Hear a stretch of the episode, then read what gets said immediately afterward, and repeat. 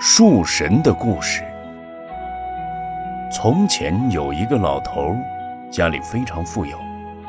这位老头想吃肉，就想了一个办法，指着田边的一棵树，对儿子们说：“我的家业之所以能够这么富有，就是因为这棵树的树神赐福的缘故。”今天要在羊群中挑一只羊来祭祀他。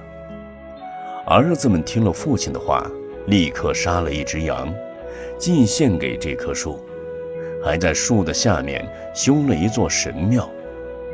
后来父亲死了，因为在生时所做的业，又投生到自己家的羊群中。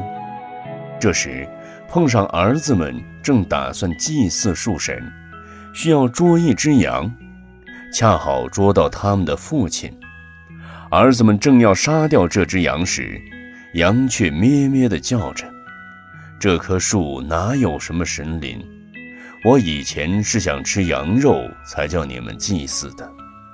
我和你们一起吃了羊肉，今天独独是我来先偿还这罪过。”这时，有一位罗汉。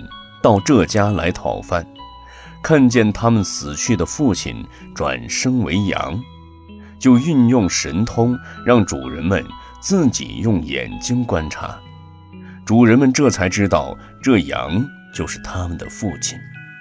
儿子们很是懊恼，立刻毁掉这树，从此悔过修福，不再杀生了。